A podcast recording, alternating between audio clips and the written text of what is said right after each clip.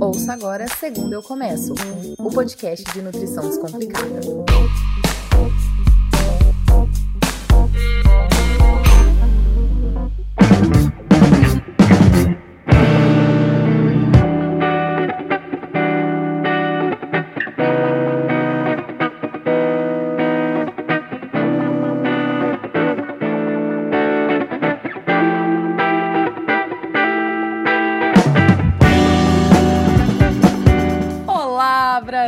Aqui é a Lorela Barbie, nutricionista e dona dessa voz que você está ouvindo. Hoje você está no Segundo Eu Começo, que é o seu podcast de nutrição descomplicada e baseada em evidência científica. Mais uma vez, a ciência salva o dia. CFNI. Essa recomendação veio de um seguidor que é tatuador na cidade de Brasília e é preocupado com evidências científicas. Ele quer saber quanto de verdade tem na recomendação de não comer certas coisas depois de fazer uma tatuagem. Bora saber que rolê é esse? Música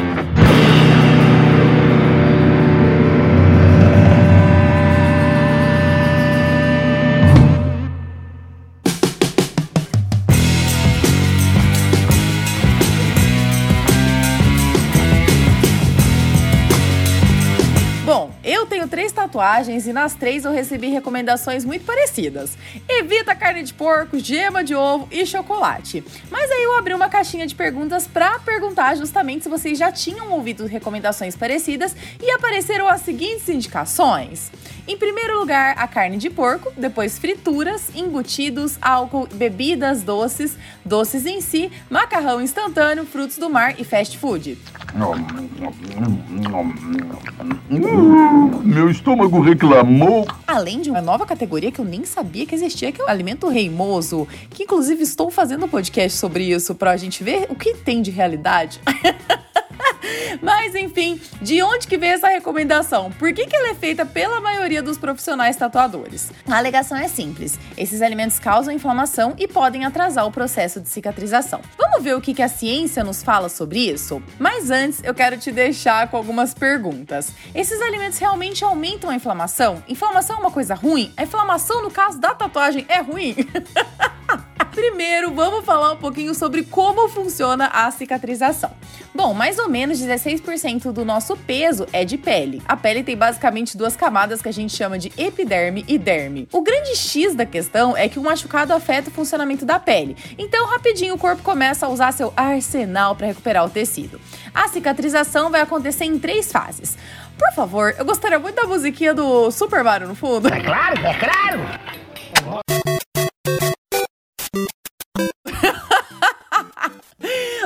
Lá. Essas fases são inflamação, proliferação e remodelação.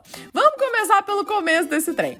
Quando acontece a lesão, o sangue e o resto das células que foram trucidadas se esparramam pela região, chamando para lá algumas células de sistema imunológico. Daí começa uma verdadeira balada. Chega a célula que começa a tampar o lugar da lesão para evitar mais extravasamento e fica assim um trânsito de substâncias inflamatórias, células de defesa e um monte de ativos orgânicos. Todo mundo em prol de fechar o que está aberto. Caso você queira saber mais disso também, é só procurar no Google por cascata de reparação tecidual. Livre definitivamente de boatos maldosos. Nesse momento, está acontecendo nessa região uma inflamação bem significativa, que nada mais é do que um pedido de socorro para o corpo, sinalizando que aquela região ali precisa de atenção especial. Por isso, essa é chamada fase inflamatória. No caso, porque tem inflamação ali acontecendo. Nesse mesmo momento, algumas células também trabalharão para remover micro-organismos, corpos estranhos e tecido morto da região.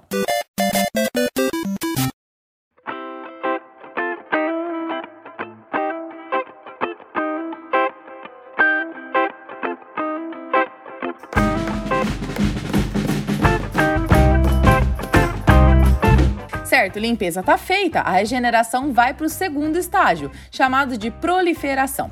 Aqui começam a surgir novas células do tecido que foi lesionado, formação de vasos sanguíneos novos e um processo que a gente chama de reepitelização. Aqui o colágeno começa a ser deposto na ferida e é graças a ele que acontece aquela contração do machucado, sabe que fica meio, parece que tá contraída ali a região? Junto com isso, começam a se formar de novos vasos sanguíneos que foram rompidos durante o machucado, tudo motivado por substâncias que são sinalizadas Depois, forma-se um tecido intermediário que tem como função levar bastante oxigênio e nutrientes para o tecido que está se recuperando, na intenção que ele faça isso o mais rápido possível. Isso porque a cada tempo que a gente perde com uma ferida aberta, maior é a chance de problemas né, e complicações. A reptilização é a reestruturação do tecido, desenvolvendo para ele as funções que a pele precisa ter. Já na última etapa, que a gente chama de remodelação, acontece a mudança do tipo de colágeno que compõe a ferida que está sendo consertada.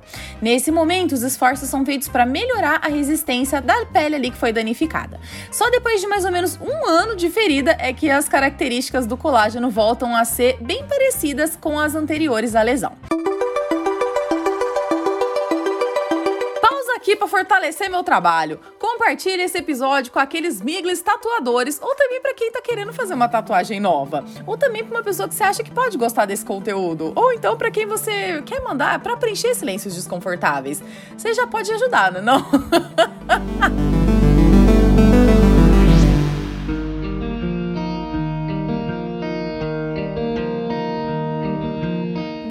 Agora que você já sabe que vai naturalmente ter inflamação em todos os cortes, tatuagens, lesões e qualquer coisa que tire o equilíbrio da pele, vale lembrar também que a inflamação nada mais é do que uma expressão do sistema imunológico que serve para sinalizar que tem alguma coisa errada ali. É algo de errado que não está certo.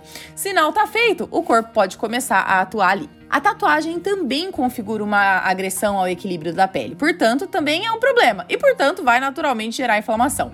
E é justamente isso que vai favorecer a cicatrização, Brasil. Olha só, a inflamação ela é precisa, ela é necessária para que a cicatrização aconteça da forma que tem que acontecer. É bom sempre lembrar que estados inflamatórios muito agudos, né, muito grandes, causam sim problemas para o organismo, mas um certo grau de inflamação é esperado para todo tipo de lesão ou para toda situação situação que tire o equilíbrio de alguma parte do corpo. Então, sim, a inflamação aqui não é só boa, como é necessária para que você não vá internado depois de fazer uma tatuagem. Sem ela, o seu sistema imunológico não ia conseguir atuar retirando tudo que tem que ser retirado e consertando tudo que precisa ser consertado. Ponto 1 um, selecionado. Vamos para a parte que interessa. Será que os alimentos realmente pioram isso? Comida? Você falou comida? Não tem estudos.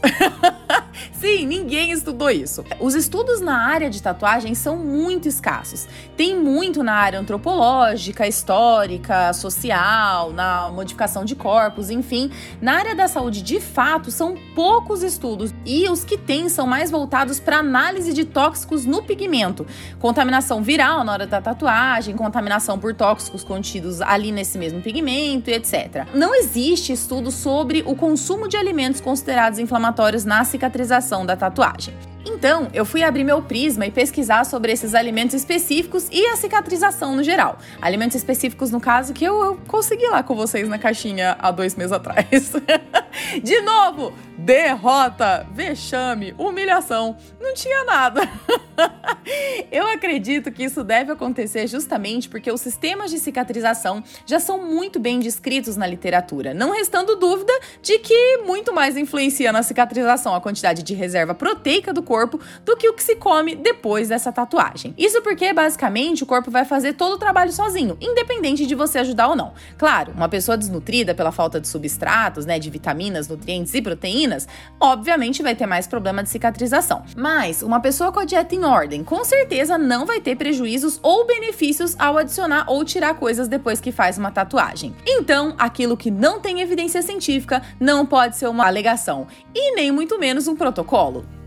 Sem evidências, estudos controlados com boa metodologia e estatística, não dá para dizer que isso é um fato. Outra questão é que alimentos só se tornam inflamatórios em situações onde eles sempre estão presentes ou quando o restante da dieta, né, o famoso contexto que eu vivo falando, estiver muito ruim.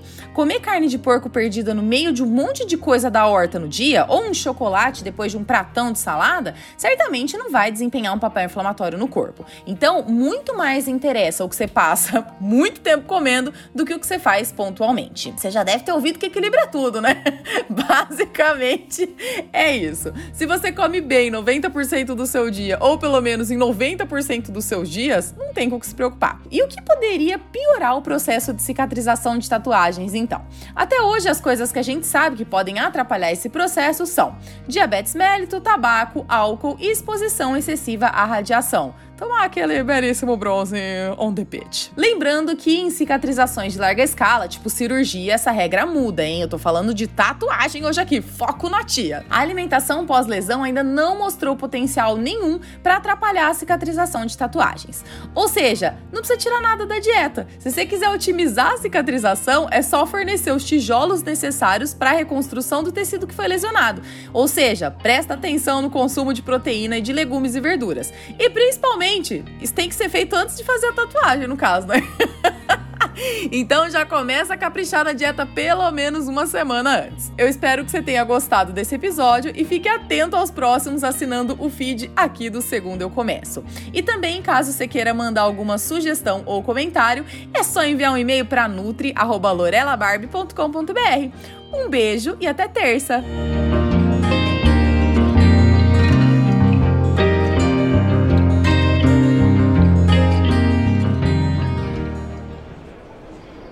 Podcast editado por Tiago Paduan.